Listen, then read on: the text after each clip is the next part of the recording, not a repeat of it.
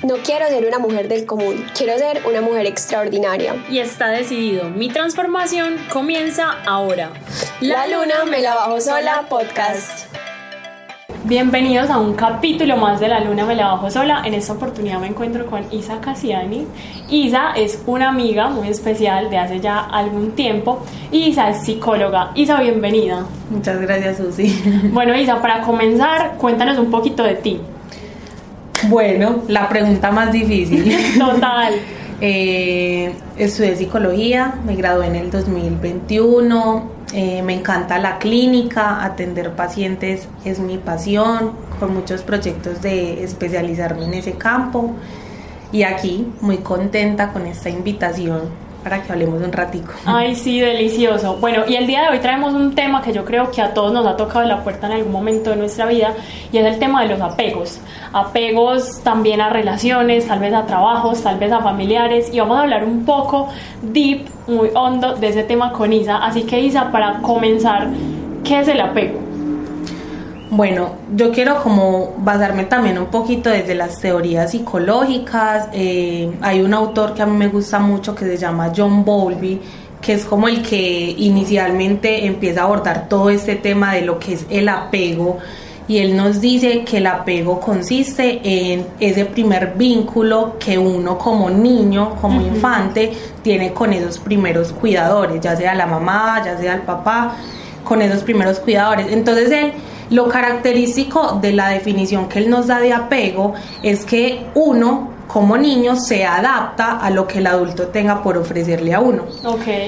Se basa en la necesidad, porque como somos niños somos vulnerables, totalmente dependientes de nuestros cuidadores adultos, por eso él dice que la base del apego es la necesidad. Entonces partimos desde... así. Bueno, y cuando vamos creciendo, ¿cómo se va transformando ese apego? Acá viene algo muy curioso y es que desde que somos niños establecemos un tipo de apego con nuestro cuidador.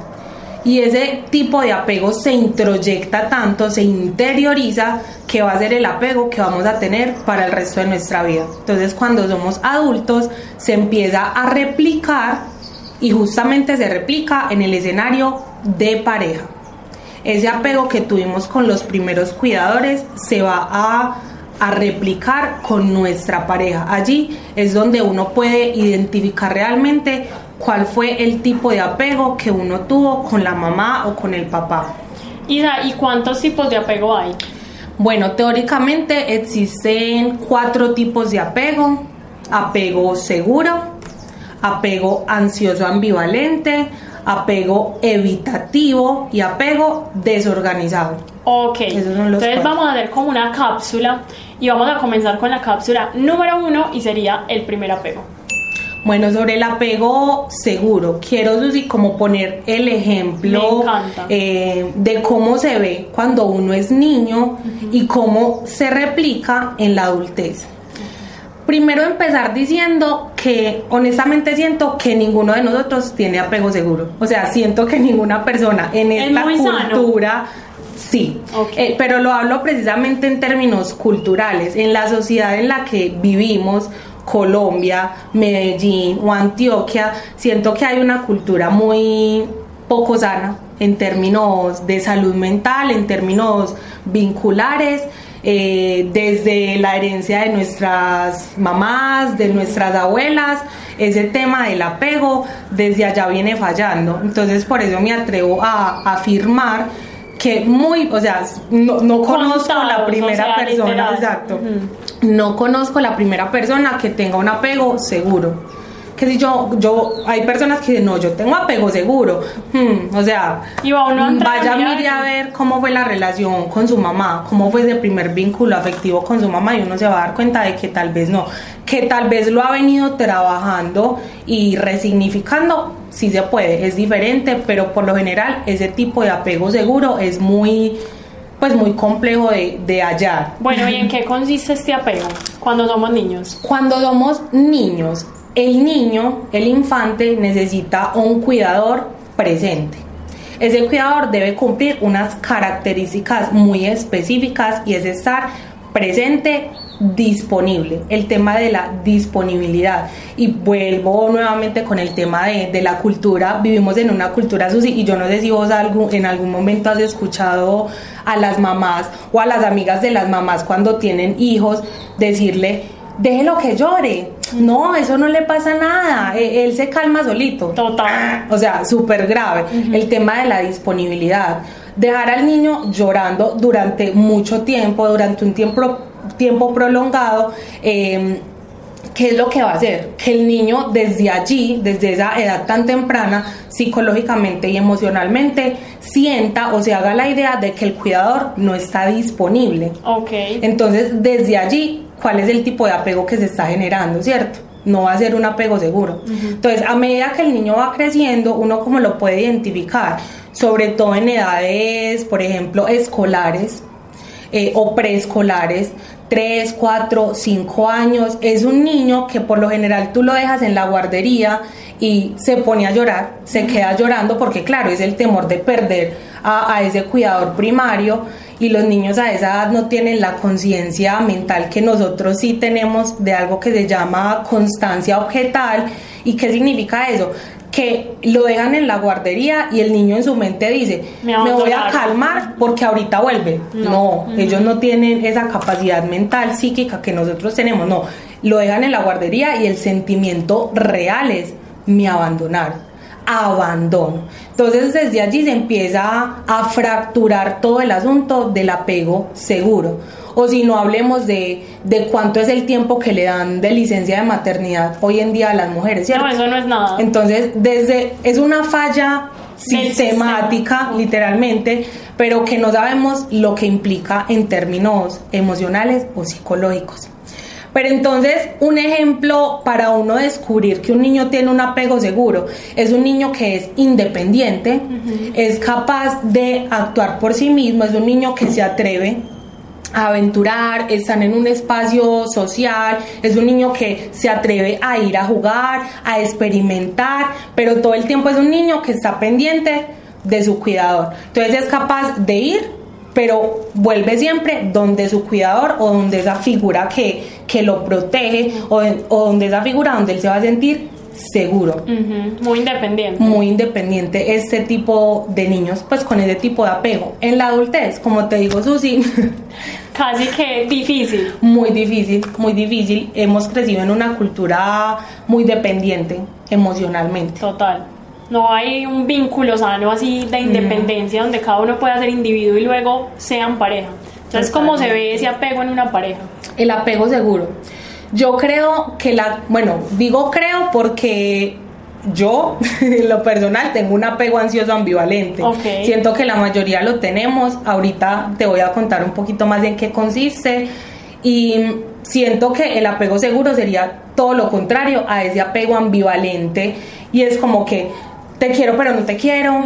eh, peleamos y estoy triste porque peleamos, pero igual quiero seguir peleando, como esa ambivalencia en el vínculo afectivo, siento que en relaciones con un apego seguro, ambas partes son personas, valga la redundancia, seguras del vínculo.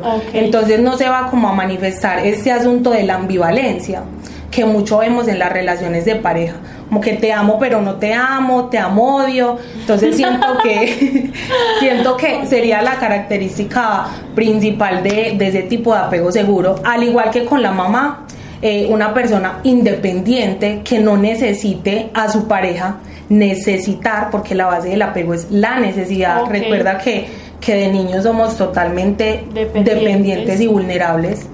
O sea, un niño, o te pongo este ejemplo, un niño nace, un niño recién nacido sin su madre. No ¿Qué, pasa? O sea, se muere, en términos biológicos ese niño se muere. Es totalmente dependiente. Entonces creo que en la adultez un apego seguro se podría identificar a través de, de esa independencia, ¿cierto? Tú, tú has visto de pronto, incluso desde nuestra propia experiencia, somos personas que nos cuesta ser independientes de la pareja. Total. o incluso de las amistades, de la familia, todo el tiempo estamos allí como a la En espera, función sí, de en función de que de todo para la otra persona, el tema de la dependencia, el temor a perder a la persona. Isa, pero uno cómo podría generar ese apego seguro, es decir, que cada persona tenga su vida individual, pero que funcionemos en pareja. ¿Qué Ese es el dirías tú? ideal. Ese es el ideal y como siempre lo digo, vayan a terapia. Vayan a o sea, sí, porque realmente son asuntos muy profundos Trabajar por trabajar. individualmente. Totalmente, son cosas que se trabajan individualmente. Incluso me llegan muchas personas preguntándome sobre la terapia en pareja y bueno, desde mi enfoque se inicia unas sesiones en pareja, pero irremediablemente Tienen siempre va a terminar en terapia individual, porque te das cuenta de que el problema no es mi pareja, el problema son mis conflictos internos que estoy proyectando en mi pareja. Entonces, eso sí, definitivamente terapia. Terapia, esa es la terapia, sí. Bueno, está muy interesante ese tipo de apego y yo creo que es un apego difícil, pero como dice Isa, si uno trabaja en sus problemas o en sus dificultades internas y puede ser una mejor persona, seguramente va a tener este apego seguro. Total. Bueno, Isa, vamos a la cápsula número 2. El apego ansioso ambivalente. Me atrevería a decir que es el que más prevalece en nuestra sociedad. Es ese tipo de apego, ahorita te mencionaba el asunto de la disponibilidad por parte del cuidador y es justamente el cuidador que no está disponible. Ok. Entonces es un, un cuidador que es muy, ¿cómo podría llamarlo? Sí, poco disponible o, o muy inestable. Está pero no está, está pero no está. Entonces eso también va generando en el niño montos de angustia demasiado altos desde muy temprana edad. Entonces te pongo un ejemplo muy sencillo, la- un ejemplo súper paisa, súper colombiano. eh, la mamá tiene al bebé, ¿cuánto le dan de licencia? Creo que cuatro meses.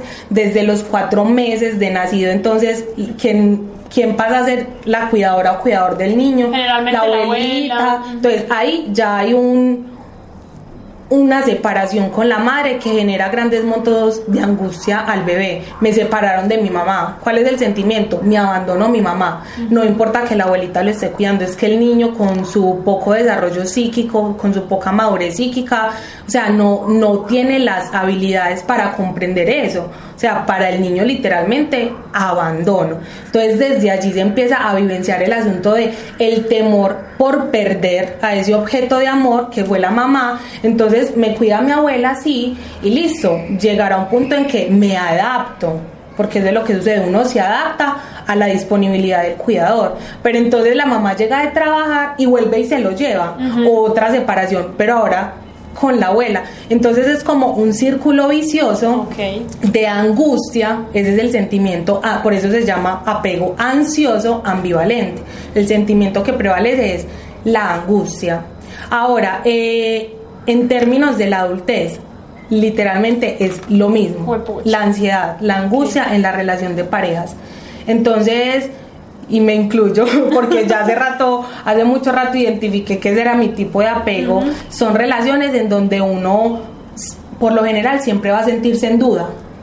Siempre va a sentirse en duda porque uno tiene la sensación, pero claro, es que es algo ya aprendido, algo ya introyectado de este me va a abandonar o esta me va a abandonar en cualquier momento, el tema de la disponibilidad, que aunque esté disponible, ese sentimiento de ansiedad por perder a la- eh, el objeto de amor no se va. Total. Entonces es el tema de, de la ambivalencia, te quiero pero no te quiero, peleamos y tú me buscas el lado para arreglar, pero yo no te doy entrada, te pongo barreras, Y pero después entonces después busco. si quiero te busco, entonces esa es como Y la característica yo principal. creo que en el primer amor eso se da mucho porque Mm. de pronto ese apego se refleja ahí, o sea, un apego uno venía de sus cuidadores y luego llega una persona nueva en tu vida. Yo, yo creo que la primera relación larga que yo tuve de siete años fue una dependencia tan fuerte que yo en serio sentía que si ese hombre me dejaba yo me iba a morir.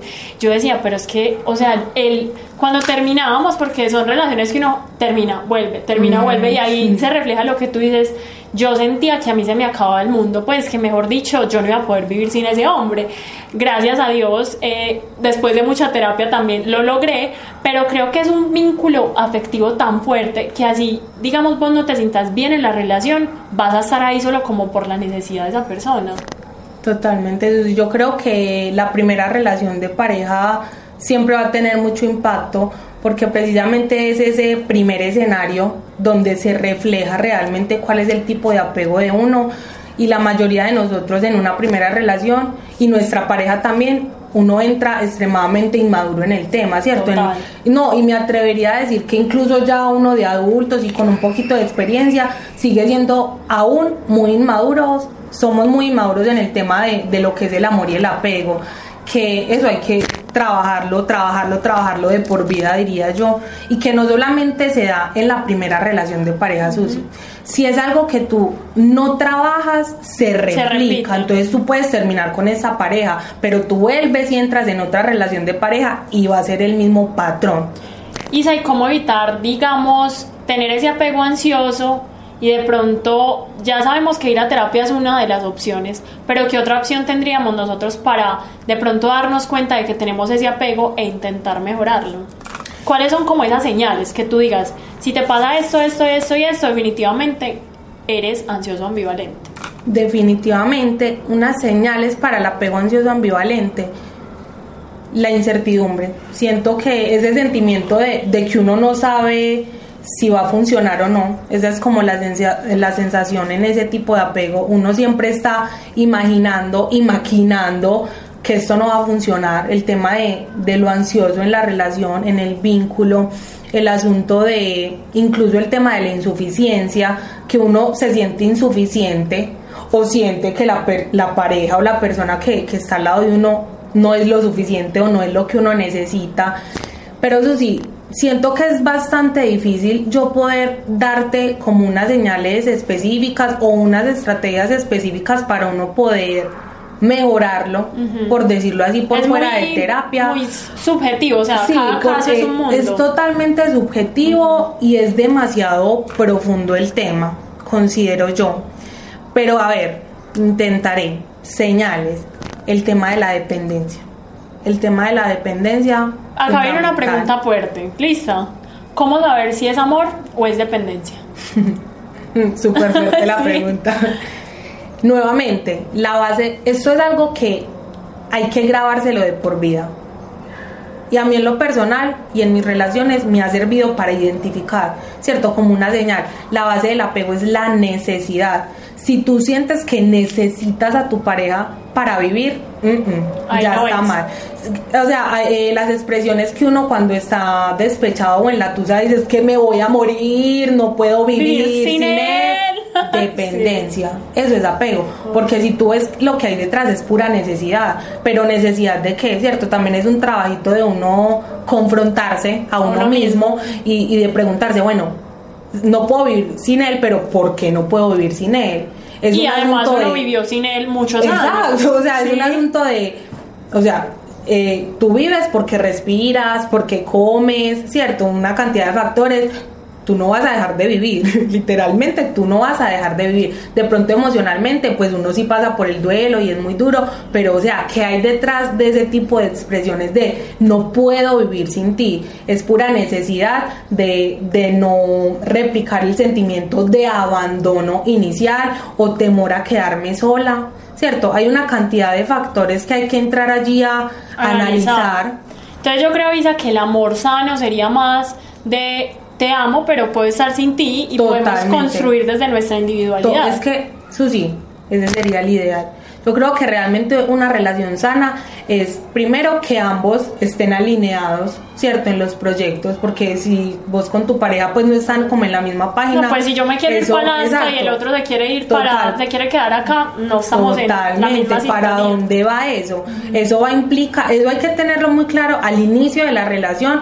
Es difícil por la etapa de enamoramiento, pero si uno desde el inicio se tomara el tiempo de definir eso, de verdad se ahorraría tanto tiempo definitivamente hay tema como para otro podcast como para otros cinco podcasts. Pero bueno Isa sigamos con el siguiente apego que eso se nos va a alargar. El tercer apego el apego evitativo o evasivo. Este tipo de apego, digo yo que es muy común en los hombres, como que pareciera que la mayoría de hombres tuvieran ese tipo de apego, no mentiras, pero sí, es un tipo de apego en el que desde la infancia definitivamente ni siquiera hubo un cuidador disponible. No lo hubo, simplemente no lo hubo. Fueron no había esa figura de cuidado a quien el niño pudiera acudir, ¿cierto? Cuando necesitaba ayuda, cuando se caía y se aporreaba, cuando estaba triste y lloraba, no. No existía esa figura de, de apoyo, ¿cierto? Del adulto. Eh, me atrevería a decir que, que quizás esos cuidadores fueron negligentes emocionalmente con, con este chiqui. Entonces, claro, no solamente está el asunto del abandono, sino que las estrategias o recursos de afrontamiento que esa persona empieza a generar a raíz de ese abandono emocional. Entonces son personas que literalmente evitan vincularse. Prefieren totalmente no vincularse porque en su mente ya está grabado ese chip de si me vinculo, irremediablemente me abandonan. Entonces simplemente no me voy a vincular y ya. Entonces ahí vemos en, en la adultez las típicas frases de no quiero compromiso, No quiero nada serio. dejemos que todo fluya, Ajá. pero sabemos que eso no va a fluir. No eres tú, soy yo. sabemos que no va a fluir nada, o incluso ese tipo de personas que cambian muy rápido de pareja. ¿Por qué? Porque por lo mismo, porque como no logran vincularse con una, están todo el tiempo saltando de una relación a otra, justamente para reafirmar ese tipo de apego evasivo o evitativo que tienen. Bueno, esto está bien interesante y claramente en los hombres se refleja mucho, pero bueno, también algunas mujeres También, pronto hemos claro. pasado por esas etapas y es algo pues como muy normal. Isa, ¿qué podríamos hacer para este apego aparte de ir a terapia? Para el apego evasivo. hmm. Vean, mi recomendación, Susi, es siempre estar en relación de pareja.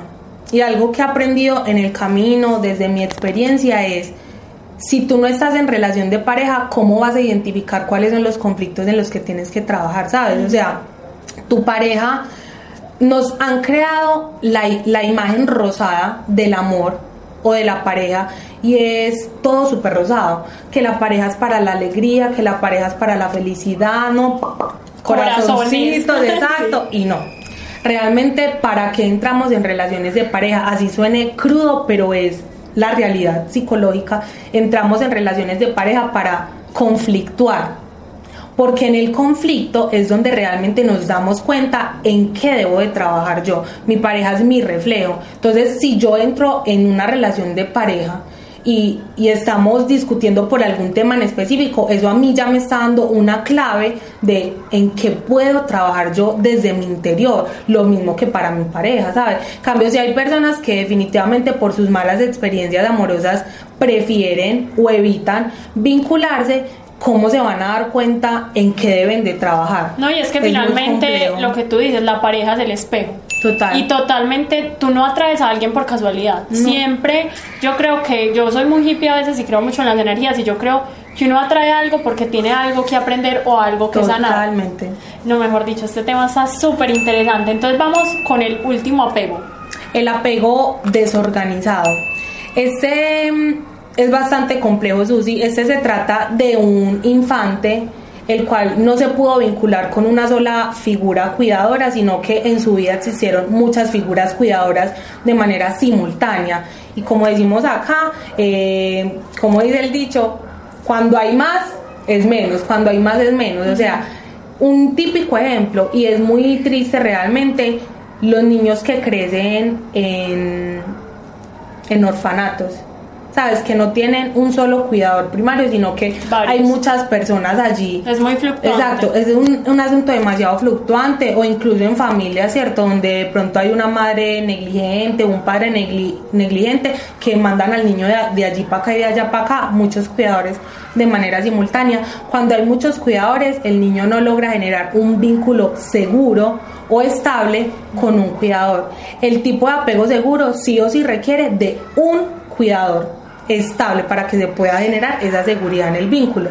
En el apego desorganizado, por eso se llama desorganizado, no se logra Tener ese no se vínculo. logra tener ese vínculo seguro o estable. En la adultez también se puede manifestar o evidenciar como en el apego evitativo. Son personas que también van de de aquí para allá y de allá para acá, tampoco se vinculan mucho, pero una de las características, a diferencia del apego evitativo, es que literalmente en el evasivo la persona... O sea, Pone una barrera. pone la barrera. En cambio, en el desorganizado se evidencia esa necesidad de afecto. Entonces son personas que muchas veces tienden a ser empalagosas, se pasan de intensas, no es, quiero que estés conmigo, no quiero que me abandones, pero aparece otro y saltan a otra relación. Entonces es algo muy muy inestable, muy fluctuante, pero se evidencia, o sea, es muy, muy, muy latente el asunto del vacío emocional por ese apego, por ese vínculo. ¿Y cómo podemos llenar ese vacío emocional? Llenar ese vacío emocional, definitivamente sanando nuestro niño interior. Yo siento que cuando uno empieza a reconocer ese montón de experiencias que lo marcaron a uno profundamente desde la infancia, puede empezar a, a resignificar muchos de esos asuntos y empieza por uno Susi, ¿cierto? Como se trata, siento yo, de, de no intentar buscarlo en el otro, sino intentar encontrar en mí misma lo que estoy exigiendo del otro o lo que estoy necesitando del otro. Y cuando tú te das cuenta de eso y aprendes a, a ti misma o por ti misma darte todo eso que necesitas, dejas de, buscar en el otro de esa necesidad, exacto, esa necesidad. Isa, ¿y cómo podemos tener, eh, digamos, abrir esta conversación en pareja? Porque son conversaciones incómodas pero necesarias totalmente necesarias. ¿Cómo podemos nosotros hablar con nuestra pareja sin que se sienta, digamos, juzgado de una u otra forma de, ven, vamos a sanar esto juntos, o mira, este es su tipo de apego, este es mi tipo de apego, ¿cómo lo trabajamos? Sí, yo creo que el primer paso es, son conversaciones incómodas, Susi, pero que justamente en esa complicidad con la pareja, en esa intimidad, en esa confianza, son conversaciones que se tienen que dar. No, pues como dice mi amiga Paula, relaciones sanas se dan por conversaciones incómodas. Totalmente. Empezar con la pareja primero a preguntarse, ¿cierto? Desde la historia de vida de la pareja, porque es que no somos la misma persona. Entonces no podemos pretender que mi pareja ame de la misma manera como yo amo, porque es que yo amo es por la forma en como primero me amaron a mí mis papás, mi familia extensa y demás, de mis aprendizajes, de mi tipo de apego. Asimismo, mi pareja tendrá sus formas de amar, eh, su tipo de apego y siento que tendrán que llegar a un punto en que puedan conversar sobre eso, ¿cierto? Y más allá de intentar cambiar al uno o al otro, es como pareja pares, porque de eso se trata, ¿cierto? La relación de pareja somos pares, estamos en el mismo nivel, empezar a construir juntos lo que yo llamo una nueva teoría del amor. ¡Ay, me encanta!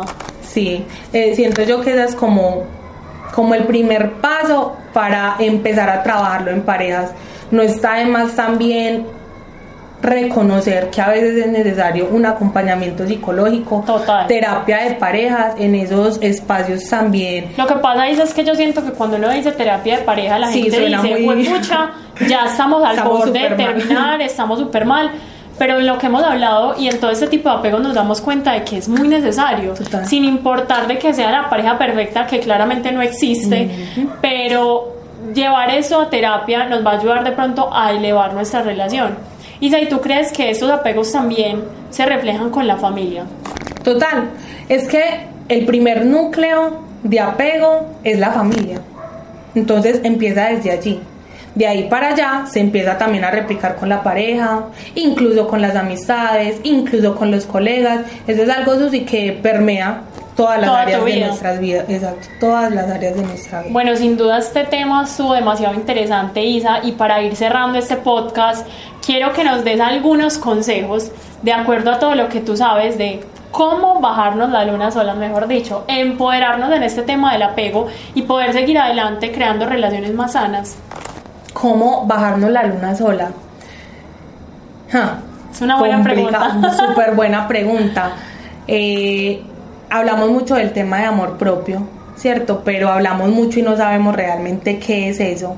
Y realmente lo que es el amor propio es el autocuidado en todos los aspectos de tu vida, no solamente en el aspecto físico, porque si hablamos de autocuidado físico, que la alimentación, que, el ejercicio, que verse bien, que maquillarte, que estar bonita, ta, ta, ta, pero eso no es todo, o sea, también el autocuidado en términos emocionales y es un trabajo sucio honestamente muy difícil porque en términos emocionales el autocuidado implica renunciar a personas, renunciar a lugares que no nos hacen bien, renunciar incluso a hábitos, a conductas que ya tenemos muy, muy aprendidas, pero siento que el principio es de empezar a, a desaprender.